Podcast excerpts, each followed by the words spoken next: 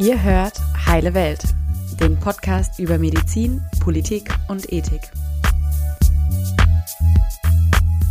Wir stellen Fragen über die Grenzen der heilen Welt des Studiums hinaus. Von Pia und Madeleine.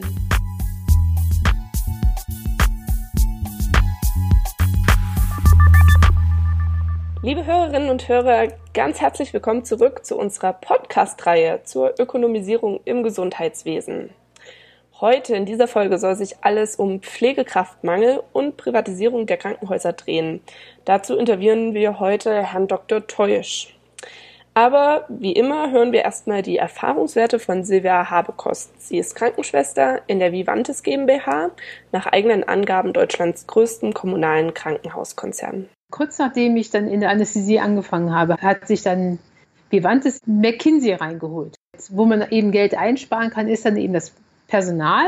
Das heißt, die Personalquote, ähm, ich glaube, das war, die muss dann irgendwie auf unter 80 Prozent gesenkt werden und natürlich insbesondere in der, in der Pflege, weil die Ärzte brauchte man ja, die Pflege sie, könnten sie ja vernachlässigen. Und dann haben die halt äh, für viel, viel Geld Unternehmensberatungen reingeholt und in dem Fall McKinsey. Die hatten einfach mal keine Ahnung, ja, und wollten uns dann halt vorrechnen und ausrechnen, wie wir und wie, wie viel Personal wir einsparen können, ja. Zum Beispiel wollten die bei uns vorschlagen, oder haben die allen Ernstes vorgeschlagen, dass wir zehn Stunden Schichten machen und äh, dann alle gemeinsam eine Pause machen da haben dann alle, die ein bisschen Ahnung von dem Betrieb haben, einfach nur schallend gelacht. Ne? Weil du kannst natürlich in einem OP-Betrieb, wo in zehn oder zwölf Sälen parallel OPs laufen, ja, ähm, kannst du nicht einfach da mal den Ausschalter auf den Ausschalter drehen und äh, Pause machen. Und diese Berechnungen, die McKinsey vor zehn Jahren, vor zwölf Jahren gemacht hat, nach der Berechnung wird nach wie vor unser Personal berechnet.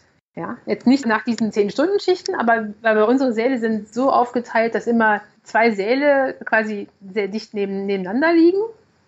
Und von uns, also von der Anästhesiepflege, wird erwartet, dass wir eigentlich zwei Säle gleichzeitig betreuen. Ne? Und so sind nach wie vor unsere Stellen. Das ist quasi Fließbandarbeit. Ja? Da wird man einfach niemandem und nichts mehr gerecht. Ja, ganz schön skurril. Dem wollen wir heute aber mal mit Faktenwissen auf den Grund gehen. Es soll jetzt gleich losgehen und ich begrüße ganz herzlich Herrn Dr. Teusch. Guten Tag. Hallo, Herr Teusch. Ähm, ich würde Sie bitten, sich erstmal unseren Hörerinnen und Hörern kurz vorzustellen.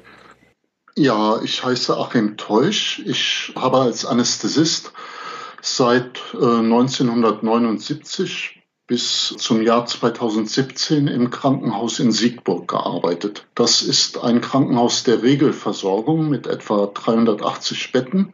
Ich war dort Anästhesist und seit Mitte der 80er Jahre auch Betriebsratsvorsitzender und halt aktiver der Gewerkschaft Verdi und äh, war als Betriebsratsvorsitzender zeitweise teilfreigestellt mhm. und in den letzten Jahren voll für Betriebsratsarbeit freigestellt. Sehr gut. Ja, dann ähm, wollen wir anfangen mit unserem Podcast. Ähm, kurz vorher, wir wollen den in drei Teile heute untergliedern und über Personalabbau, Krankenhausschließungen und als letztes über Krankenhausprivatisierungen sprechen. Wir haben ja im letzten Podcast schon rausgefunden, wie man aus ökonomischer Sicht den Stationsablauf verändern, um nicht zu sagen optimieren kann.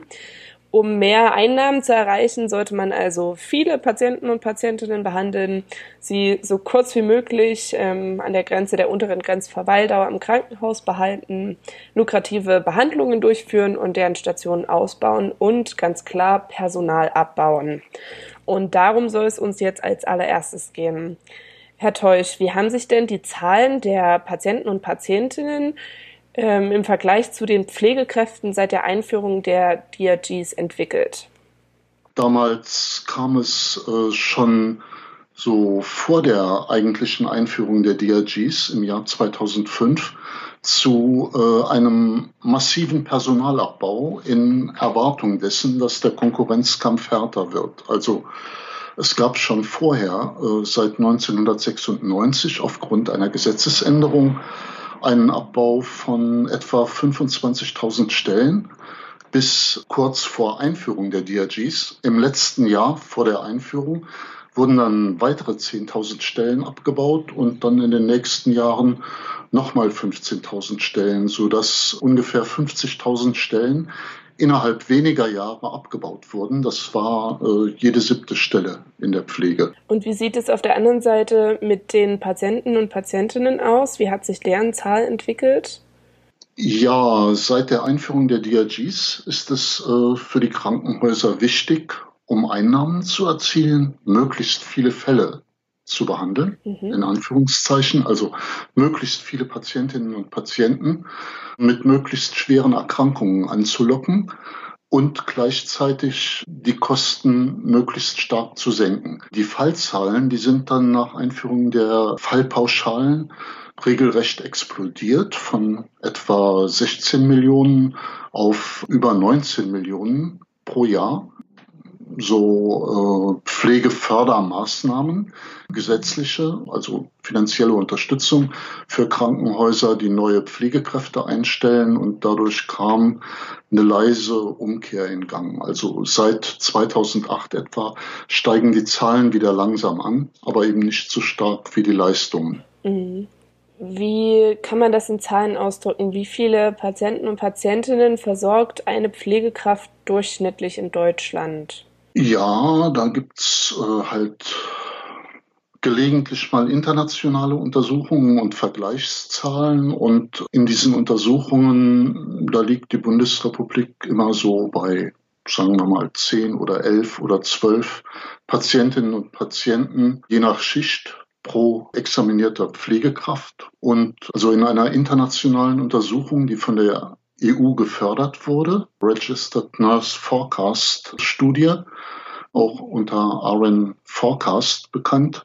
Da wurden die äh, folgende Zahlen genannt, also zehn Patienten pro Schicht pro Pflegekraft in der Bundesrepublik, acht in Großbritannien, sechs in Schweden, sechs in der Schweiz, fünf in den Niederlanden und vier in Norwegen. Mhm. Das heißt also, dass eine Pflegekraft bei uns ungefähr die 2,5-fache Zahl an Patientinnen und Patienten versorgen muss, die eine norwegische äh, Pflegekraft zu versorgen hätte. Mhm. Da stehen wir im internationalen Vergleich ja doch schlecht da. Ja, an dieser Studie waren zahlreiche europäische und außereuropäische Länder beteiligt und die einzigen, bei denen das tendenziell so in die gleiche Richtung geht, sind Spanien und Polen. Mhm. Alle anderen Länder, vor allen Dingen die reicheren Länder, standen deutlich besser da. Mhm. Gibt es da eigentlich einen Unterschied zwischen öffentlichen und privaten Krankenhäusern? Ähm, werden in privaten weniger, ähm, kommen da weniger Patienten, Patientinnen auf eine Pflegekraft oder ist das das Gleiche? Es gab mal eine Untersuchung vom Berliner IGES-Institut im Auftrag der gesetzlichen Krankenversicherung, wenn ich mich recht entsinne, zu zehn Jahren Fallpauschalen.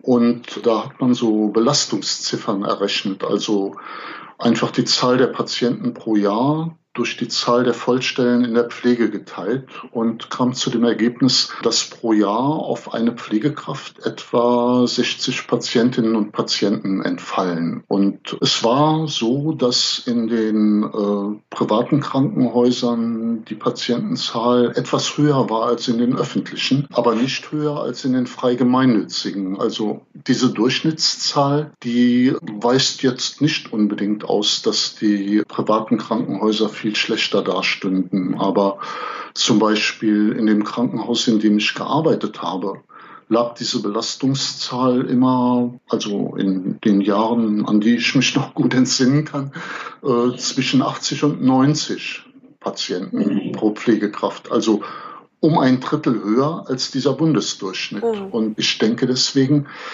dass die Zahlen wahrscheinlich sehr stark variieren zwischen einzelnen Krankenhäusern und dass man mal wissen müsste, wie eigentlich Krankenhäuser reagieren, die vor der Insolvenz stehen und unter hohem wirtschaftlichem Druck stehen und wie die Zahlen aussehen bei denen, die einen hohen Gewinn erzielen. Ich denke nämlich, dass jedes Krankenhaus das hohen Gewinn erzielt, das nur kann, wenn es so viel Pflegepersonal abbaut wie möglich. Und äh, ich nehme an, dass die Krankenhäuser, die wirtschaftlich gut dastehen, bei dieser Belastungszahl ganz besonders schlecht dastehen. Aber darüber gibt es, soweit ich weiß, keine, keine verwertbaren Daten. Ja, aber eigentlich ist es ein logischer Zusammenhang. Ähm, um nochmal kurz zu fragen, das Krankenhaus in dem Sie gearbeitet hatten, hat einen privaten Träger, richtig? Ja, gut. Also war zunächst städtisch, dann eine städtische GmbH, dann insolvent und dann äh, von Fresenius gekauft. Und seit Fresenius, der Fresenius-Konzern im Jahr 2005 den Helios Krankenhauskonzern gekauft hat, wird dieses Krankenhaus von Helios gemanagt und geführt. Okay, gut. Schauen wir mal auf die Seite der Ärzte und Ärztinnen. Zeigt sich da eigentlich auch ein Stellenabbau im Vergleich von zu vor der DRG-Einführung? Nein, bei den Ärzten gibt es die, gegen, die gegenläufige Entwicklung. Also da äh, haben sich die Stellenzahlen nach der DRG-Einführung um gut 40 Prozent erhöht von, ich denke, 107.000 im Jahr 2002 oder 2003 auf inzwischen über 150.000 Vollstellen. Und das hängt damit zusammen, dass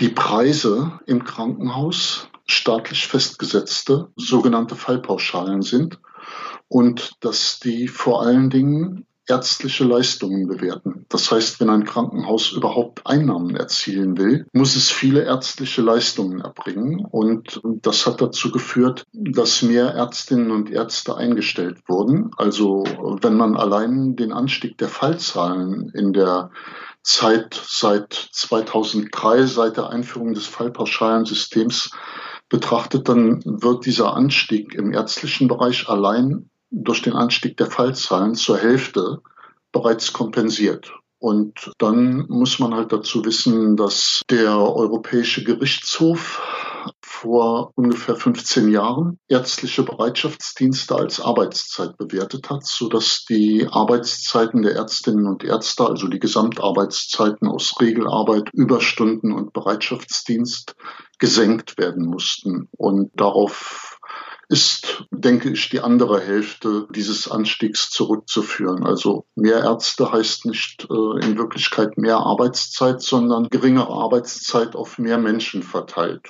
Und dann hat dieses DRG-System, das Fallpauschalensystem, auch äh, eine ganze Reihe von Veränderungen für Ärztinnen und Ärzte mitgebracht. Höheren Dokumentationsaufwand, Übernahme von Schreibarbeiten, nach Stilllegung von Schreibdiensten, neue Aufgaben im Entlassmanagement, Auseinandersetzungen mit den medizinischen Diensten der Krankenkassen steigende Anforderungen in Krankenhaus, Ambulanzen und so weiter. Also die Zahlen sind zwar exorbitant gestiegen, aber man kann nicht sagen, dass die Belastung gefallen wäre.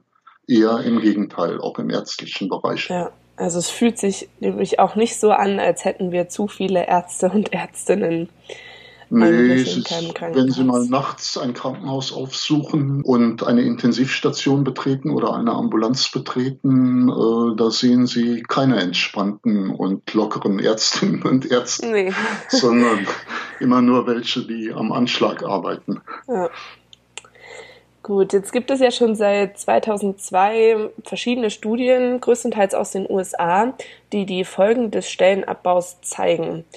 Ähm, zum Beispiel gab es 2002 eine Studie, die gezeigt hat, dass schon bei einem Patient mehr pro Pflegekraft, also zum Beispiel ähm, von sechs auf sieben, die Rate der Todesfälle im Krankenhaus und bis 30 Tage nach der Entlassung um sieben Prozent steigt. Jetzt hat von 2009 bis 2011 das gleiche Team ja auch diese Studie durchgeführt haben, um ICON, die sogenannte ähm, RN Forecast Studie, in zwölf europäischen Ländern durchgeführt. Wie sah denn diese Studie aus und was konnte sie feststellen?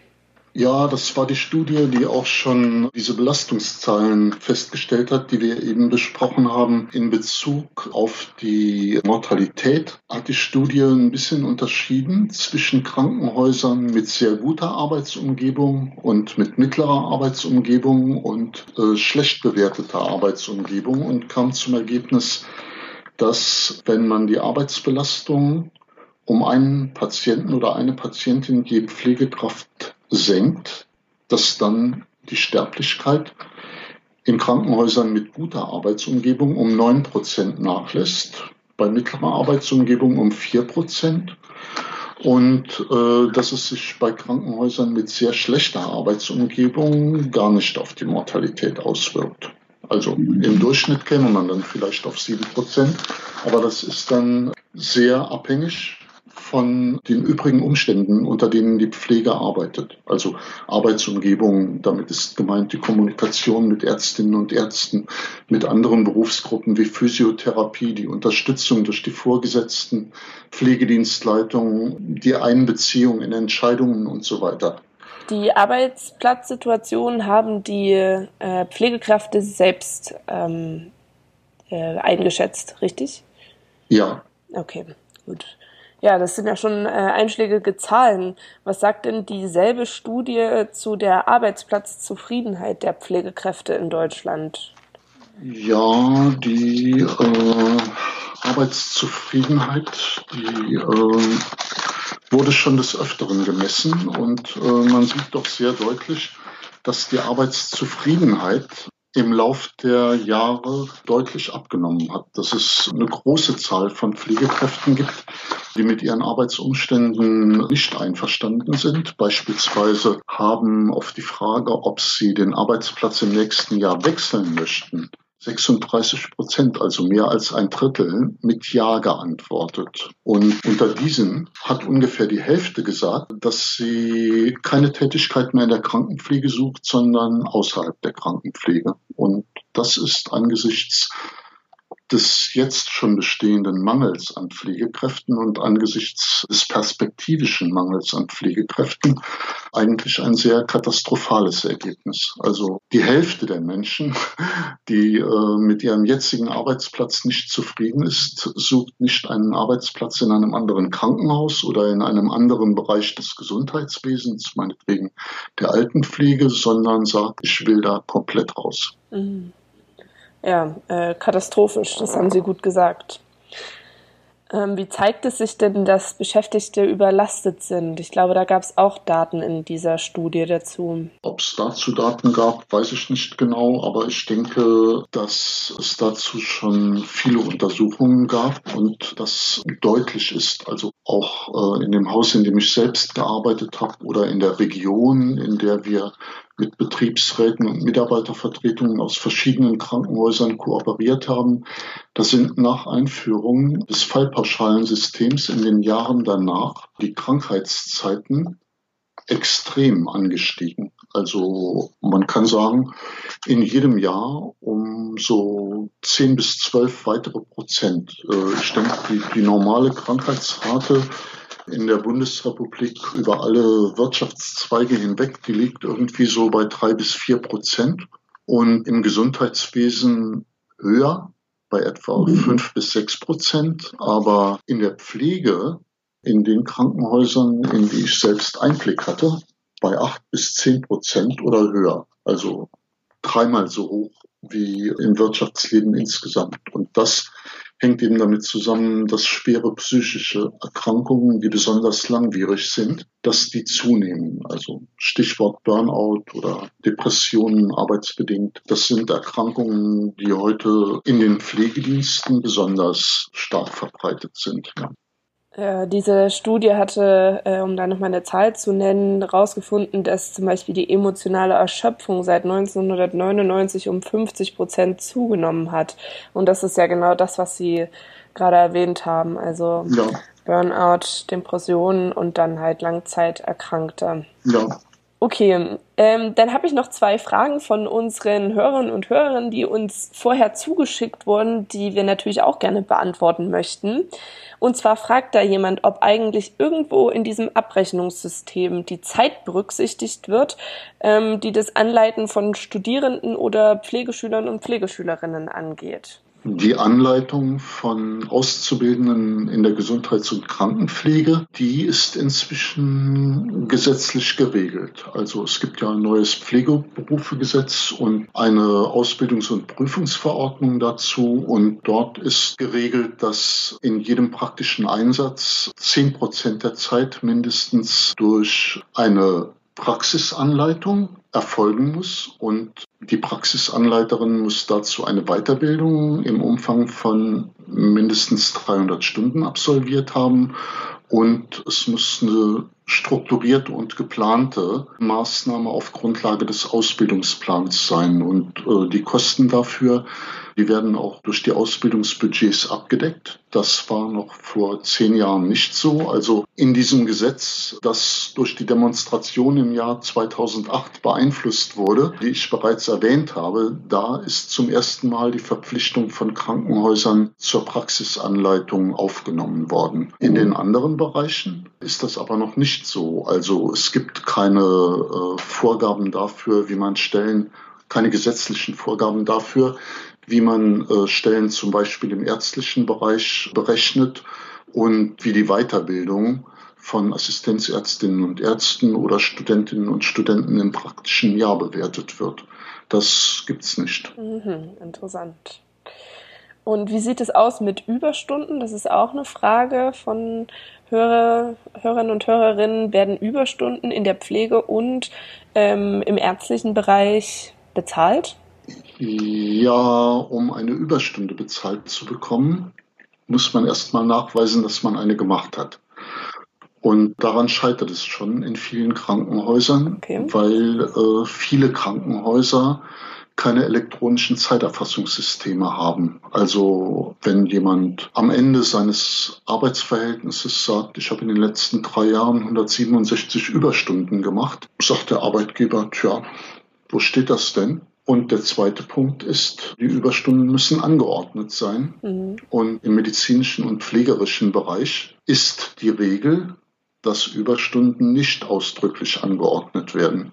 Also ich denke mal, wenn es 150.000 Arztstellen gibt und 300.000 Pflegestellen, dass vielleicht 25 bis 50 Millionen Überstunden im Jahr gemacht werden, ohne dass eine einzige ausdrücklich angeordnet wird. Die Arbeitgeber gehen davon aus, dass die medizinische und pflegerische Arbeit so lange fortgesetzt wird, bis alles erledigt ist oder bis man sie guten Gewissens beenden kann. Mhm. Und äh, das wird sozusagen schamlos ausgenutzt. Also wenn jetzt eine Krankenschwester möchte, dass ihre Überstunden bezahlt werden und der Arbeitgeber nicht bezahlen möchte, dann muss sie erst mal beweisen, dass die Überstunden geleistet wurden und dann muss sie beweisen, dass die Überstunden nötig waren oder dass der Arbeitgeber hätte wissen können, dass sie geleistet wurden, weil er ja sie nicht ausdrücklich angeordnet hat. Also wenn ein Arbeitgeber die Arbeit so organisiert, dass Überstunden zwangsläufig anfallen, dann gehen Arbeitsgerichte davon aus, dass das nicht ausdrücklich angeordnete Überstunden sind, aber Überstunden ja, also konkludent angeordnet, wie Juristen sagen. Wenn es sich aus der Arbeitsorganisation ergibt, dann äh, können solche Überstunden bezahlt werden. Aber das sind juristische Auseinandersetzungen, die sich sehr lange hinziehen können, die sehr viel Arbeit erfordern und die deswegen nur wenige Pflegekräfte riskieren. Und deswegen ist es so, dass halt Überstunden erfasst werden vom Arbeitgeber handschriftlich oder indem sie in Dienstplanprogramme eingetragen werden und die laufen auch als Plusstunden in irgendwelchen Arbeitszeitkonten mit, aber halt nur in dem Maße, wie ein Arbeitgeber das da selber einträgt oder die mit seinem Willen da reinkommen. Mhm. Und wenn man jetzt sagt, dass die Tatsache, dass die da im Dienstplanprogramm stehen, die besagt aber, dass ich die Stunden geleistet habe und jetzt hätte ich gerne die tariflich vorgesehenen Zeitzuschläge dafür, dann geht der Streit los. Dann zuckt man die Achsel und sagt, wie, ich habe keine Überstunden angeordnet wo kommen denn die Überstunden her? Und schon hängt man beim Arbeitsgericht oder gibt auf. Mhm. Und also diese ganzen kleinen Sticheleien, die tragen natürlich auch dazu bei, dass Menschen, die ohnehin schon eine hohe Arbeitsbelastung haben, irgendwann so frustriert sind, dass sie sagen, ich will mit diesem Ladenkrankenhaus nichts mehr zu tun haben. Ja, ähm, verständlich. Denn wie Sie schon sagen, also wir sind ja in einem Beruf oder in einer Berufsgruppe, wo man nicht einfach nach Hause gehen kann, wenn noch nicht alles getan ist. Und das wird eben da einfach ähm, schamlos ausgenutzt, wie Sie schon sagen. Ja, ähm, ich denke, wir wechseln zu Krankenhausschließungen. Ähm, und dazu möchte ich gerne mit einem Zitat anfangen, denn die Nationale Akademie der Wissenschaften in Halle veröffentlichte im Januar 2016 ein Symposium ähm, mit dem Titel Zum Verhältnis von Medizin und Ökonomie im deutschen Gesundheitssystem.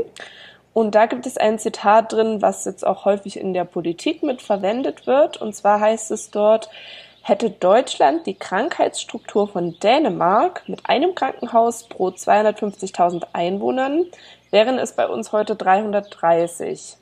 Das heißt also, wenn Deutschland durchschnittlich wäre, dann hätte es nur insgesamt rund 320.000 Betten, also 35 Prozent weniger.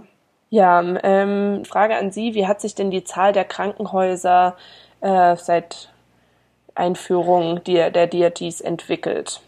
Also die Zahl der Krankenhäuser in der Bundesrepublik ist rückläufig, aber bei weitem nicht so rückläufig wie die Gesundheitsbürokratie, Krankenkassenbürokratie es gerne hätte. Es gab so Anfang der 90er Jahre noch 2500 Krankenhäuser, jetzt etwas unter 2000, aber zu dem Zeitpunkt, als die DRGs eingeführt wurden, da waren es noch etwa 2200. Also ich denke, äh, dass die Zahl der Betten seit Einführung der DRGs langsamer gefallen ist als in den zehn Jahren davor. Und das hängt damit zusammen, dass die Krankenhäuser unmittelbar vor und unmittelbar nach Einführung der DRGs aufgerüstet haben, als ob es in einen Krieg ginge. Also umgebaut, neue Technik, neue Abteilungen gegründet und so weiter. Man hat sich aufgestellt für den verschärften Konkurrenzkampf. Und äh,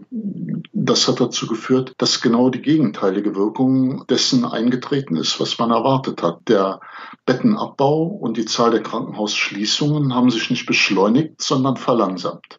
Und vor allen Dingen hat sich auch die, die Struktur der Krankenhäuser geändert. Also jedes mittlere Krankenhaus, jedes Krankenhaus der Regelversorgung mit meinetwegen 250 oder 380 oder 410 Betten hat heute große Abteilungen, die den entsprechenden Abteilungen der Maximalversorgungshäuser der Unikliniken Konkurrenz machen. Also in dem Haus, in dem ich gearbeitet habe, gab es, gab es drei Herzkathetermessplätze, an denen wurden so viele Untersuchungen durchgeführt wie in vielen Unikliniken in der Bundesrepublik. Und die Abteilung war auch qualitativ ganz bestimmt konkurrenzfähig zu jeder Uniklinik in der Umgebung. Und das machen viele Krankenhäuser. Also ich habe mal mir heute in Vorbereitung dieses Gesprächs einfach mal angeschaut, da ja die Bertelsmann-Studie, die vor kurzem veröffentlicht wurde und in die gleiche Richtung ging wie dieses Leopoldina-Papier, die bezog sich auf die Krankenhausregion Köln und Umgebung. Ich habe mir einfach mal so ein mittleres Krankenhaus aus Köln herausgegriffen als Beispiel geguckt im Internet und auf die städtischen, auf das St. Elisabeth Krankenhaus Köln Hohenlind geklickt. Eine Caritas-Einrichtung mit 392 Betten. Und steht bekannt für ihre Kompetenz bei der Schlüssellochchirurgie, zum Beispiel bei Gallenblasen-OPs, gehört sie zu den besten in der Bundesrepublik laut AOK Klinikreport 2014 roboterassistierte Chirurgie mit dem entsprechenden sündhaft teuren Da Vinci-System. Fast-Track-Chirurgie, regionales Traumazentrum im Traumanetzwerk der Deutschen Gesellschaft für Unfallchirurgie, Schwerpunkt Darm- und Pankreaskrebszentrum mit Empfehlung der Deutschen Krebsgesellschaft, mit onkologischem medizinischen Versorgungszentrum, Strahleninstitut, Pathologie, Psychoonkologie und äh, in der inneren Herzkatheterlabore vier Video Endoskopieplätze und so weiter, urologische Operationen mit dem Da Vinci-System und zertifiziertes Brustzentrum. So sieht heute nach 15 oder 16 Jahren Konkurrenzkampf unter fallpauschalen Bedingungen ein sogenanntes Krankenhaus der Regelversorgung aus. Und heute zufällig gab es im Kölner Stadtanzeiger ein Interview mit dem Chef der Technikerkrankenkasse. Und der spricht sich natürlich auch für Zentralisierung aus. Und dann, Zitat, anstatt ein dichtes Netz schlecht ausgestatteter, unrentabler Kliniken zu betreiben. Das dichte Netz schlecht ausgestatteter Kliniken existiert nur in der Fantasie dieser Menschen, also unserer Gesundheitsbürokratie. Das ist durch, die, durch den Konkurrenzkampf unter fallpauschalen Bedingungen ist das verschwunden. Die Krankenhäuser haben aufgerüstet bis zum geht und sich dafür zum Teil auch hoch verschuldet und betreiben jetzt aber Leistungen, die von vielen Menschen angenommen werden. Dieses Krankenhaus mit seinen 392 Betten hat 21.000 vollstationäre Patienten pro Jahr. Und wer auf die Idee kommt, all diese Krankenhäuser dieser Größenordnung einzustampfen und deren ganze Arbeit auf Maximalversorger zu übertragen, ja, der versucht etwas äh, Unmögliches. Also das Argument ist eigentlich ähm, für eine Krankenhausschließung, dass man mehr Zentralisierung möchte, dass man besser ausgestattete zentrale Krankenhäuser mit Spezialisierungen haben will. Oder was ist, was wäre der Vorteil, den die Politik und die, die Menschen, die das schließen wollen, sehen? Über den Bettenabbau wird schon seit den 70er Jahren in der Bundesrepublik diskutiert. Und der Bettenabbau wurde immer damit begründet, dass man gesagt hat, äh, in der Bundesrepublik gibt es mehr Betten pro 100.000 Menschen als in anderen vergleichbaren europäischen Ländern. Und bei uns sind die Fallzahlen höher. Und die Fallzahlen sind höher, weil es mehr Betten gibt, die vollgelegt werden müssen. Und deswegen, wenn wir Betten abbauen, dann werden die Fallzahlen runtergehen. Das ist so eine 70er Jahre Diskussion. Inzwischen ist das Finanzierungssystem geändert worden. Damals hat man einfach die Kosten der Krankenhäuser festgestellt und hat den Krankenhäusern diese Kosten ersetzt. Jetzt hat man ein Fallpauschalensystem, in dem ein Krankenhaus nur dann hohen Gewinn erzielen kann, wenn es viele Fälle macht und wenn es die Durchschnittskosten der anderen unterschreitet. Mhm. Und wenn man unter diesen Bedingungen kleine und mittlere Krankenhäuser schließt und nur noch Maximalversorgungshäuser zulässt, dann wird es, denke ich, eine weitere Fallzahlexplosion geben. Es gibt ja dann nur noch Krankenhäuser, die alles können und die werden im Konkurrenzkampf gezwungen sein, alles zu machen. Der Unterschied zwischen dem dänischen System, in dem sozusagen eine Gesundheitsreform von oben durchgezogen wurde, sehr rigide. Der Unterschied zwischen dem dänischen System und dem deutschen System ist, dass es in Dänemark nur staatliche Krankenhäuser gibt. Bei uns gibt es staatliche, frei gemeinnützige und private. Und die wird es auch nach der Krankenhausreform geben. Das heißt, eine Reform wie in Dänemark scheitert schon daran, dass niemand die frei gemeinnützigen und privaten Krankenhäuser verstaatlichen würde. Also würde es bei uns darauf hinauslaufen, den Krankenhausmittelstand zu beseitigen und durch Großkonzerne zu ersetzen. Staatliche Großkonzerne, frei gemeinnützige Großkonzerne und private Großkonzerne. Und man würde damit den Konkurrenzkampf einfach auf eine neue Stufe heben. Und möglicherweise hätte das geklappt, durch Bettenabbau zu einem Abbau von Fällen zu kommen, wenn man es im Zeitalter der Selbstkostendeckung, also damals in den 70er oder 80er Jahren des letzten Jahrhunderts durchgezogen hätte. Aber heute wird es nicht zu den Ergebnissen wie in Dänemark führen, sondern zu einer neuen Stufe von Konkurrenz. Und ob die Qualität in Maximalversorgungshäusern generell besser ist als in anderen Krankenhäusern, das weiß keiner zu sagen, weil es äh, eine gute Qualitätsmessung in unserem System nicht gibt.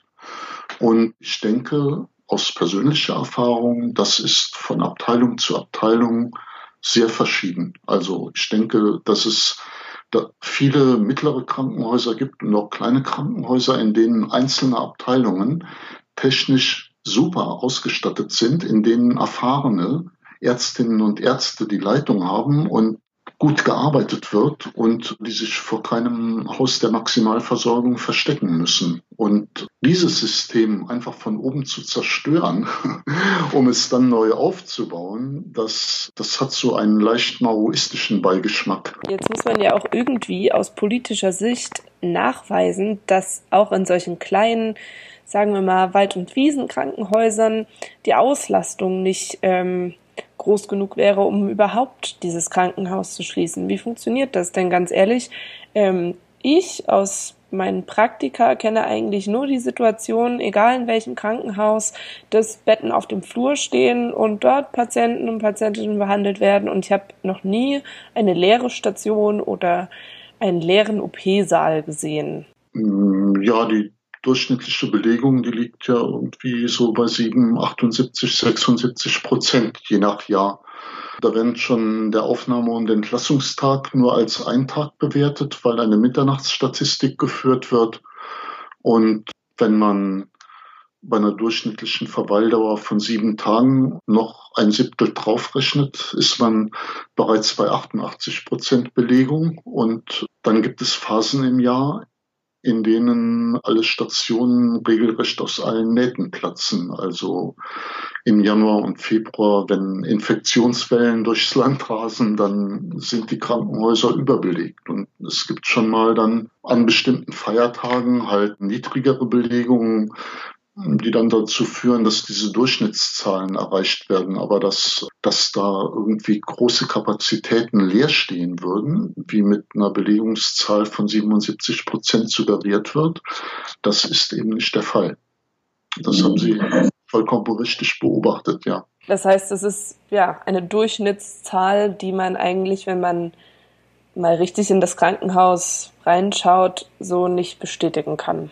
Das ist wieder eine statistische Zahl. Wenn die Belegung eines Krankenhauses äh, zwischen Weihnachten und Silvester 40 Prozent beträgt ja. und an Ostern auch, dann schlägt sich das auf den Jahresdurchschnitt erheblich nieder. Ja, auf jeden Fall. Von diesen Krankenhausschließungen, welche Kliniken sind denn dann besonders betroffen? Hm, wie das in der Bundesrepublik aussehen würde, weiß ich nicht, weil es hier niemanden gibt, der einen konkreten Plan vorlegt. Aber meine Vorstellung ist, dass regionale Gremien geben müsste, die darüber entscheiden, wie das Krankenhauswesen in ihrer Region weiterentwickelt wird. Also keine Planung von oben, sondern eine demokratische Planung von unten, an der die Krankenhausträger, die ambulanten Leistungserbringer, Arbeitnehmervertretungen, Gewerkschaften und so weiter beteiligt sind. Und die Menschen in der Region entscheiden, die auch ihre Region kennen und äh, die wissen, ob es Sinn macht, dass Krankenhäuser miteinander kooperieren, ob es Sinn macht, in einem Krankenhaus eine Abteilung zu schließen und in einem anderen Krankenhaus die auszubauen. Das in äh, so einem großen Land wie der Bundesrepublik von oben sinnvoll zu steuern, ist so gut wie unmöglich. Also ich sage nicht, dass jedes Bett bewahrt werden muss und dass kein Krankenhaus geschlossen werden darf.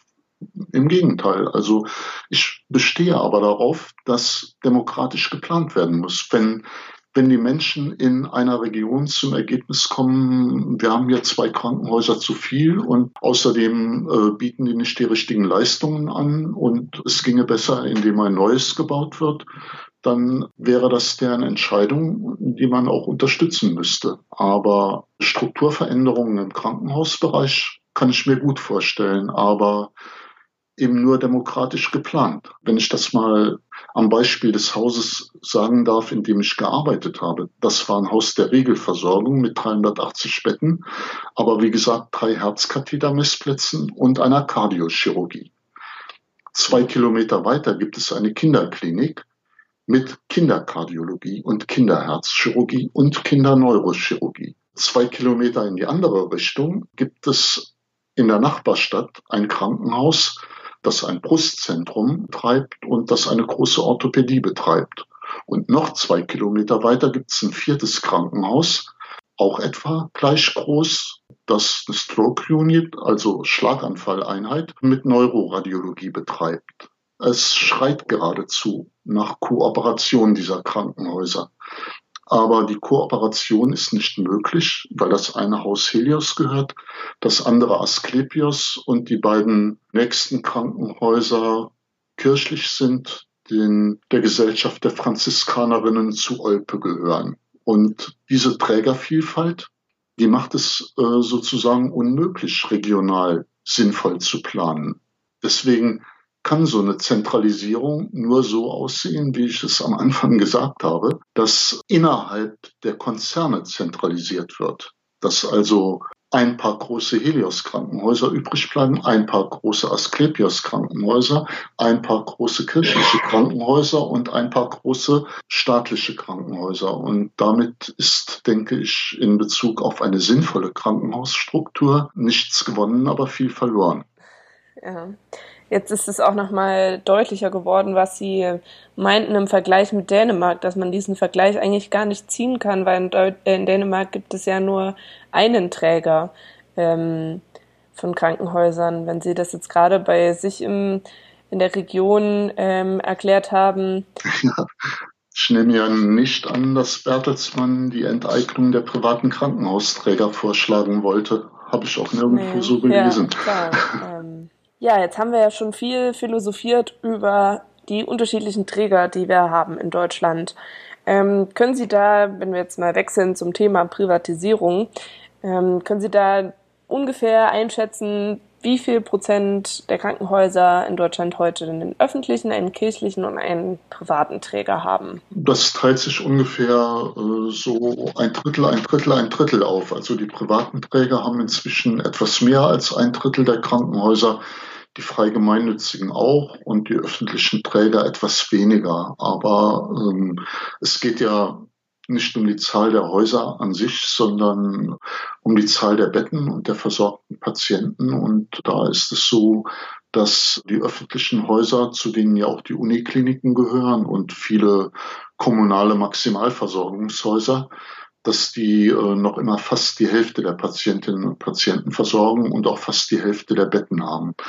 Die privaten hingegen haben weniger Betten als Krankenhäuser prozentual. Also der Anteil an den Betten ist etwa 17 oder 18 Prozent. Das sind etwas über 90.000 Betten von knapp 500.000 Betten insgesamt in der Bundesrepublik. Und wer sind diese privaten Konzerne? Was haben wir für große Krankenhauskonzerne in Deutschland? Der größte und bestimmende Konzern ist sicher Helios, weil Helios von einer börsennotierten Aktiengesellschaft, also vom Fresenius-Konzern, im Jahr 2005 gekauft wurde und in diesen Konzern integriert wurde.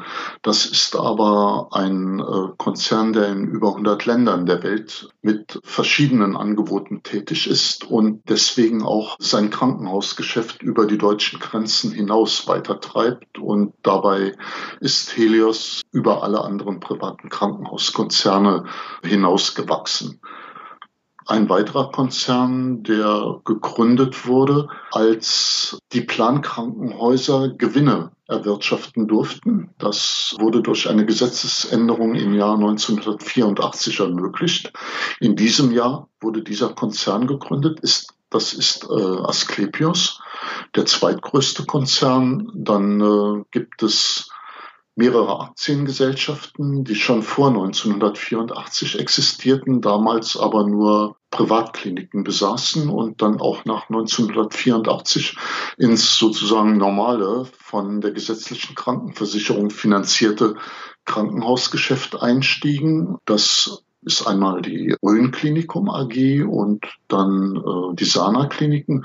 Das sind die Kliniken der privaten Krankenversicherung und der erste gegründete private Krankenhauskonzern, die Paracelsus Kliniken. Das ist heute der kleinste dieser fünf Konzerne, hatte kürzlich ein Insolvenzverfahren und wurde von einem Schweizer Finanzinvestor der Porterhouse AG gekauft.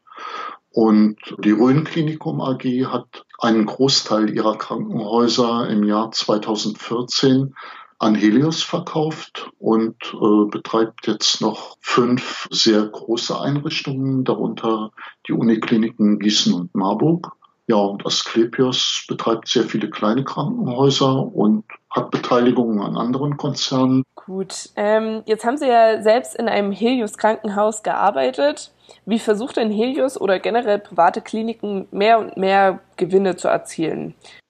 Naja, so wie halt im Fallpauschalensystem üblich. Man muss die Fallzahlen steigern und man muss die Kosten reduzieren. Die äh, Fallpauschalen die werden berechnet aus den Durchschnittskosten von etwa 300 sogenannten Kalkulationskrankenhäusern, die zum Teil benannt wurden, zum Teil sich freiwillig gemeldet haben. Und aus deren Kosten werden die Preise für die Krankenhausleistungen errechnet. Das heißt, wer die Durchschnittskosten dieser 300 Krankenhäuser nicht unterschreitet, kann keinen Gewinn machen. Das ist dann mathematisch unmöglich.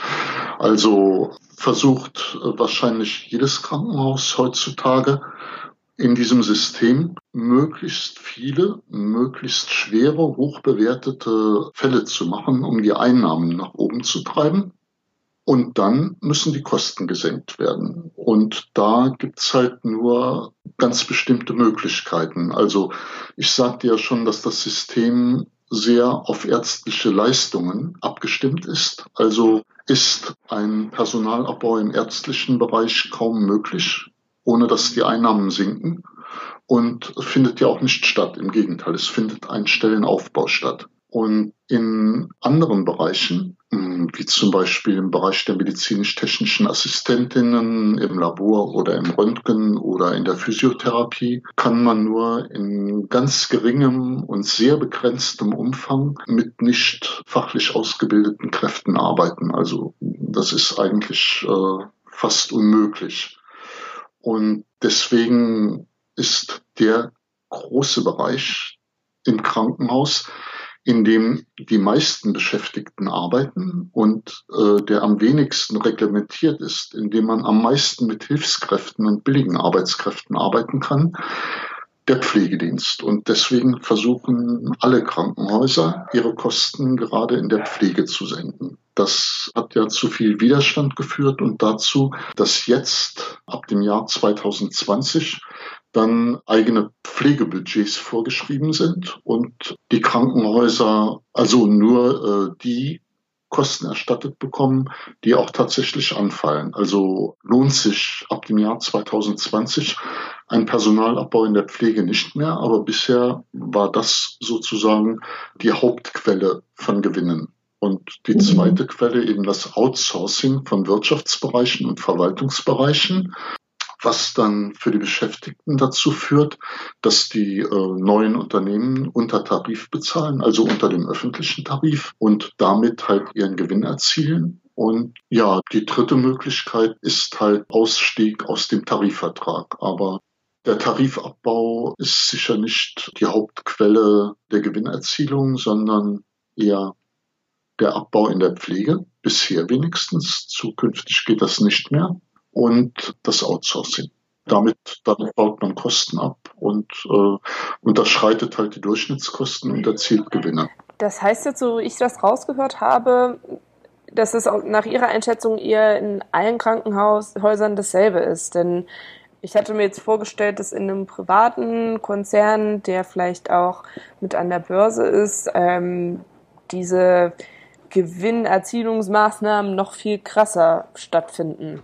Es sind dieselben Maßnahmen oder die gleichen, aber die werden konsequenter umgesetzt. Also in einem Konzern wie Helios oder Asklepios wird von jedem einzelnen Krankenhaus verlangt, eine bestimmte Gewinnmarge zu erzielen. Die tolerieren das einfach nicht, dass ein Drittel ihrer Krankenhäuser zehn Prozent Gewinn vor Zinsen und Steuern macht und ein Drittel ihrer Krankenhäuser Verlust erwirtschaftet dann muss jedes Krankenhaus diesen Gewinn erwirtschaften. Aber öffentliche und frei gemeinnützige Krankenhäuser, die Gewinn erwirtschaften wollen, die müssen es auf die gleiche Weise tun. Es ist nicht so, dass die Methoden andere wären. Nur äh, würde ich sagen, ist die Konsequenz und Härte, mit der das bis in den letzten Betrieb durchgesetzt wird, die ist bei den privaten Unternehmen wahrscheinlich ein bisschen größer. Ich komme ja aus der Gegend um Köln. Da hat der Maximalversorger, die städtischen Kliniken Köln, im letzten Jahr 40 Millionen Euro Verlust erwirtschaftet.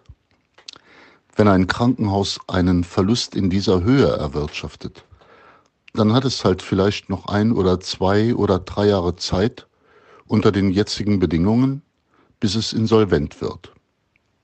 Und deswegen entsteht dann natürlich ein ungeheurer Druck, diese 40 Millionen loszuwerden. Und äh, 40 Millionen Euro, wenn eine Stelle vielleicht im Durchschnitt 60.000 Euro kostet, das sind dann 600 bis 700 Stellen, die abgebaut werden müssten. Oder eine ganz hohe Zahl an zusätzlichen Fällen bei gleichem Personal oder irgendeine Mischung aus Leistungssteigerung und Personalabbau. Anders kommt auch die öffentliche Klinik aus diesem Schlamassel nicht raus. Und das darf nicht sein. Also es müsste doch Kriterien geben, nach denen bewertet wird, ob die Personalbesetzung eines solchen Krankenhauses in Ordnung ist, ob die technische Ausstattung in Ordnung ist. Und dann müsste das, was in Ordnung ist, finanziert werden. Und das, was fehlt, müsste auch finanziert werden. Und äh, deswegen finde ich das Selbstkostenerstattungssystem, das vor den Fallpauschalen existiert hat, und das als ganz veraltet und einer modernen Wirtschaft unangemessen bezeichnet wurde und in den Mülleimer geworfen wurde, das finde ich im Prinzip das bessere System. Mhm. Ja, schön, dass Sie da auch nochmal quasi einen Ausblick geben. Das wollen wir auch in, einem, in unserem letzten Podcast quasi noch ein bisschen genauer beschreiben, was es denn da für andere Lösungen gäbe. Ich würde nochmal gerne kurz zu diesem Gewinn zurück kommen. Sie hatten mir da mal was von 12 Prozent erklärt. Also das, was Fresenius, der Mutterkonzern von Helios, sozusagen von jedem einzelnen Unternehmen, jeder Sparte verlangt, sind etwa 12 Prozent Gewinn vor Zinsen und Steuern. Und das ist unter den jetzigen Finanzierungsbedingungen im Krankenhausbereich halt schwer erreichbar, wird aber auch von der Sparte Fresenius Helios erwartet. Und äh, im Mai dieses Jahres hat der Chef von Fresenius mal, ich glaube, in einem Weltinterview gesagt, dass auch eine Gewinnmarge von 10 bis 11 Prozent eine ganz schöne Marge wäre. Also Sie sind vielleicht bereit, ein Prozent zurückzugehen, aber mehr sicher nicht. Ja, und dann muss man sich ja auch vor Augen führen, dass man trotzdem noch versucht, ähm, immer höhere Gewinne einzufahren, denn 12 Prozent von, ja, weiß ich nicht, 100 Millionen ist ähm, mehr als 12 Prozent von 80 Millionen. Genau. Deswegen werden ja die Fallzahlen gesteigert. An sich führen die Fallzahlsteigerungen ja erstmal nicht zu Gewinn, sondern nur dazu, dass die Einnahmen, also der Umsatz steigt. Wenn die Einnahmen steigen, dann muss man sehen, wie man aus dem Geld, das man eingenommen hat, Gewinn macht. Und das geschieht im Krankenhaus einfach durch Kostenabbau. Abbau von Sachkosten, die betragen allerdings nur 30 bis 40 Prozent der Gesamtkosten im Durchschnitt. Und deswegen vor allen Dingen Abbau von Personalkosten. Ja, gut. Ähm, alles ganz, ganz interessante Einblicke, die man sich nicht vorstellen kann, wenn man nicht ähm, in diesem System arbeitet oder wenn man da keinen Einblick hat in den Personalrat. Ich würde denken, wir setzen an dieser Stelle einen Punkt. Ähm, so viele Eindrücke, wie wir heute gewonnen haben, die müssen erstmal verarbeitet werden. Ich bedanke mich ganz herzlich bei Ihnen. Schön, dass Sie sich heute die Zeit genommen haben, um mit uns da so ausführlich drüber zu sprechen. Ja, ich danke Ihnen. So, ihr Lieben, wenn euch dieser Podcast gefallen hat oder auch nicht, lasst uns das unbedingt wissen. Schreibt uns doch mal eine Mail unter heile.welt.postio.de oder besucht auch unsere Website unter www.heileweltpodcast.com. Ihr findet dort auch eine Kommentarfunktion unter dem zugehörigen Post zum Thema, denn uns interessiert ganz brennend eure Meinung zum Thema.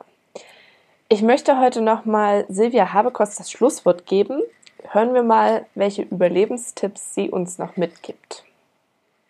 Und wie ich damit umgehe, dass ich halt diese Arbeit noch machen kann, ohne dass ich jetzt jeden Tag mit einem schlechten Gewissen nach Hause gehe, ist halt zu versuchen, dieses System zu ändern. Ne? Also es ist halt meine Aktivität in einer Gewerkschaft oder halt in irgendwelchen Bündnissen in der Politik, ähm, wo ich halt dafür kämpfe, dass, dass wir wieder ein Gesundheitssystem bekommen, wo der Mensch im Mittelpunkt steht und nicht mehr das Geld und der Profit. Es müssen sich halt immer mehr Leute, immer mehr Menschen daran teiligen, ne, dass, dass sich das eben verändert. Also entweder verweigern sich noch mehr, in so einem System zu arbeiten, aber es müssen sich eben auch mehr Leute auf, aufstehen und sagen, hier, ich mache das nicht mehr. Wir müssen das auch gemeinsam machen. Ne? Es kann jetzt nicht nur nicht nur die Pflege machen, sondern müssen halt die Ärzte und Ärztinnen und alle anderen Bereiche auch mitmachen. Ja.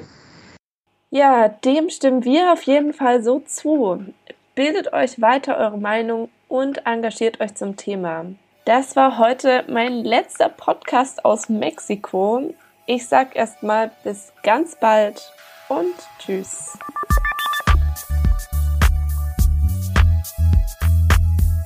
Das war Heile Welt, der Podcast über Medizin, Politik und Ethik von Pia und Madeleine.